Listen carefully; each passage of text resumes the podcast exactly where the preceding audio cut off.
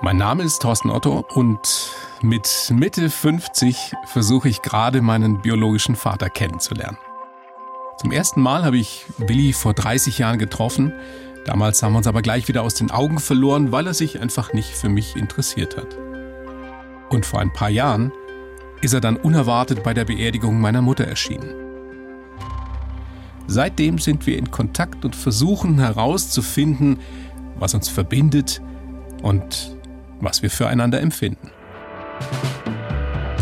Sohn sucht Vater. Die wahre Geschichte von Thorsten Otto. Ein Podcast von Bayern 1. In einem Biergarten am Starnberger See haben wir uns dann zum dritten Mal im Leben gesehen. Und wie wir da so bei einem Bier sitzen, habe ich ihn dann gefragt, was damals im Herbst 63 passiert ist warum er meine Mutter Dörte verlassen hat und ob er gewusst oder geahnt hat, dass sie damals mit mir schwanger war. Wenn ich an diese Unterhaltung im Biergarten denke, dann kommt es mir heute vor, als hätte Willi nur auf diese Fragen gewartet und sich schon länger mit den Antworten beschäftigt. Ich weiß noch, ich habe meine Fragen kaum ausgesprochen, da fängt er schon an. Ich würde heute anders handeln. Ich schicke noch was voraus. Hätte ich gewusst, dass du auf die Welt gekommen bist und dass ich der Vater bin, dann hätte es absolut sein können, dass ich bei Dörte geblieben wäre. Bei meiner Mutter? Ja, sicher. Aber das wusstest du wirklich nichts davon, dass sie schwanger ist? Hast du nichts geahnt? Nein, nein. Ich kann mich an das letzte Zusammensein mit deiner Mutter kann ich mich sehr gut erinnern. Ich kann mich überhaupt gut erinnern. Und äh, ich kann das gar nicht oft genug sagen, weil es so war. Äh, weißt du, ich war ja, ja, ich war nicht gerade der brave Bube in der damaligen Zeit. Das, äh, das sieht man mir vielleicht nach. Äh, Zumindest aber, das hast du weitergegeben an mich. Aber, dann ist gut. Aber Dörte war eine Riesenausnahme bei all den netten Freundinnen, die man kennengelernt hat. Die hat eine Weichheit, die hat ein Interesse an mir gehabt, das ich in der Form selten erlebt habe. Und deswegen hätte absolut sein können, wenn ich das gewusst hätte, dass ich nicht so fahrlässig entscheide, indem ich sage, die Frau ist, es war wirklich so, die Frau war zu gut, meiner Meinung nach, damaliges Alter vor mir berücksichtigen, die Frau war zu gut für mich. Also du wolltest, dich nicht, nicht, du wolltest dich nicht festbinden damals noch? Das kommt natürlich dazu. Dazu kommt äh, mein Beruf damals. Dazu kommt, dass ich ja meine Scheidung hinter mir hatte. Ich wollte keine Bindung mehr. Wenn ich genau nachdenke, könnte es sogar sein, dass ich sie schützen wollte, weil ich mir nicht getraut habe. Ich war nicht fähig, ich war nicht reif, wie auch immer man das sagen will, für eine Bindung mit dieser Frau. Das würde ich dir doch auch niemals vorwerfen, weil ich weiß selber, wie das ist, wenn du 20, Mitte 20 bist als junger Kerl. Aber nochmal, ich möchte dir das wirklich glauben können, du hast keine Ahnung gehabt, dass sie schwanger ist. Gut, dann muss ich das untermauern.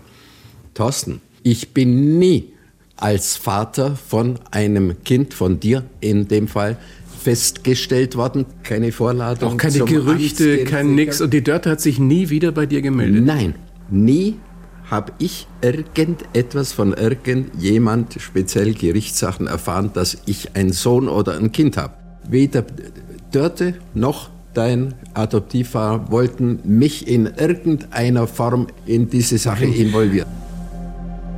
Ich weiß nicht warum, aber ich habe Willi sofort geglaubt, dass er bis zu jenem Tag, als ich ihn vor inzwischen fast 30 Jahren aus einer Telefonzelle angerufen habe, nicht mal geahnt hat, dass er mit meiner Mutter einen Sohn gezeugt hat. Aber warum war meine Mutter all die Jahre davon überzeugt, dass er von meiner Existenz wusste?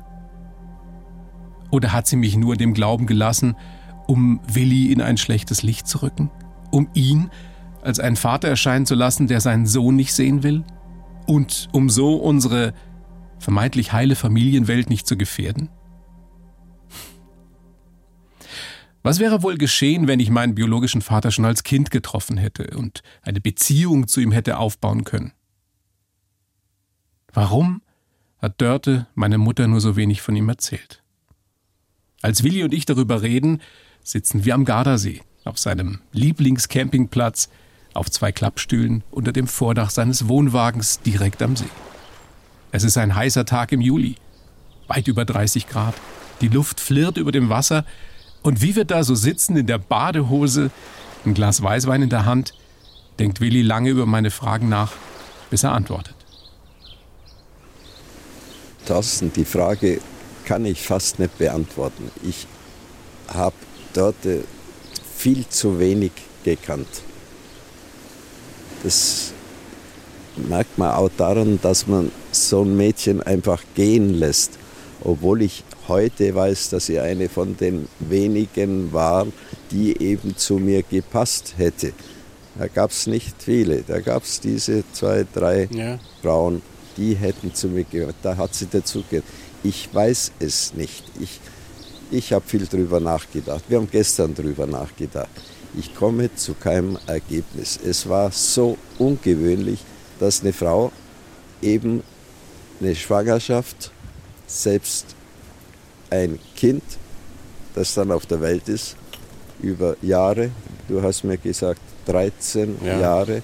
Mit 13 habe ich das erfahren. Mit 13 Jahren hast du erfahren, dass dein äh, Vater, dein Ziehvater, nicht dein biologischer Vater ist.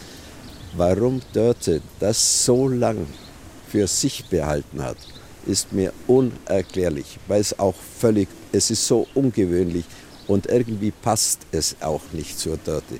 Sie war nicht diese knallharte Frau, die da völlig allein äh, ohne Probleme durchs Leben geht und irgendetwas äh, verschweigt. Aber dass sie dir das nicht gesagt hat, das verstehe ich nicht. Ich kann mir es nur so erklären, dass sie so verletzt war und dann wollte sie natürlich auch meinen Adoptivvater schützen in gewisser Weise, der für sie ja sowas wie der Retter war.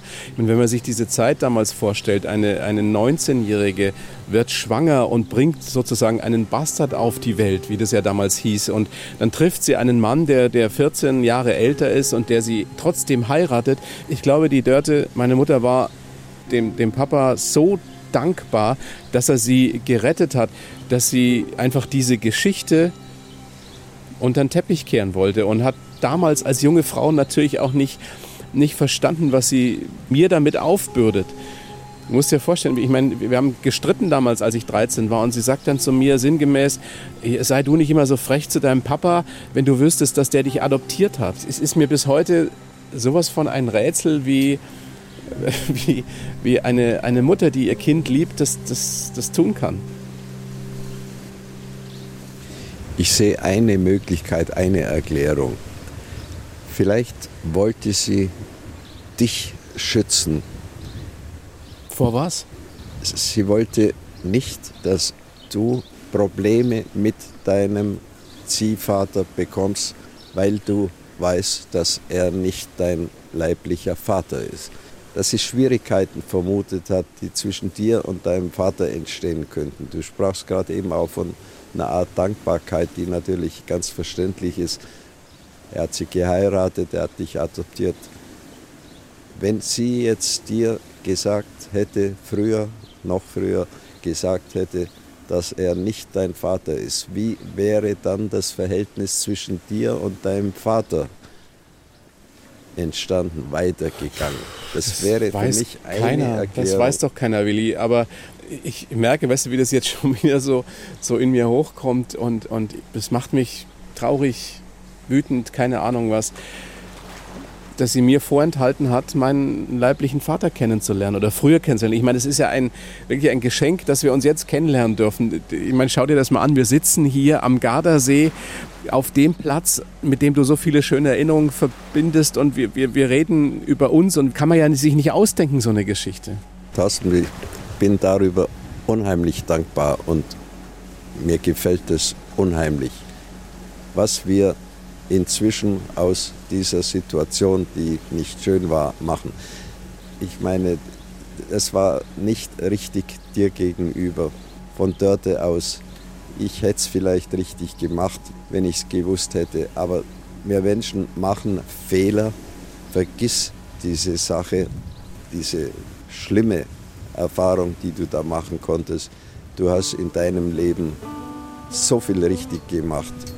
Du hast so weit gebracht. ich bin richtig stolz auf dich. Ich bin froh, dass wir uns kennengelernt haben. Ich mag, dass die Beziehung wirklich schön wird und so wird, wie sie sein soll, zwischen zwei Menschen. Natürlich auch zwischen Vater und Sohn. Das hat für mich aber nicht die Priorität, mhm. sondern ein sympathischer, intelligenter Mensch, mit dem ich hier am Gardasee sitze. Das ist doch schon eine ganze Menge und das gefällt mir.